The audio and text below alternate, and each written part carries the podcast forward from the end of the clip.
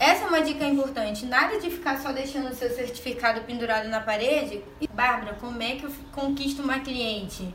Terminei agora, não estou conseguindo nada, não estou conseguindo trabalhar. E aí eu te pergunto: o que, que você tem feito para conquistar sua cliente?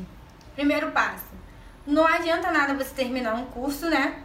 Botar o seu certificado lindo aqui na parede e deixar ele de enfeite lá e você não agir pra vida, minha filha. Se você ficar encostado no sofá, você nunca vai conquistar nada na sua vida. Então eu vejo por mim, no começo, gente, não é fácil. Não é nada fácil no começo, a gente que termina um curso recentemente, até a pessoa te conhecer, até a pessoa confiar no seu trabalho, passar segurança pro seu do seu trabalho, é complicado.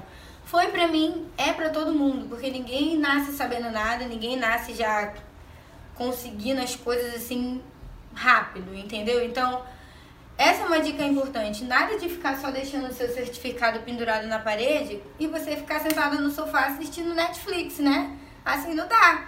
Então, no começo para mim foi bem complicado. Só que eu, de tanta coisa que eu passei ruim na minha vida, eu tive muito foco e determinação. Isso eu passo para vocês. Anota aí, ó, no seu caderninho.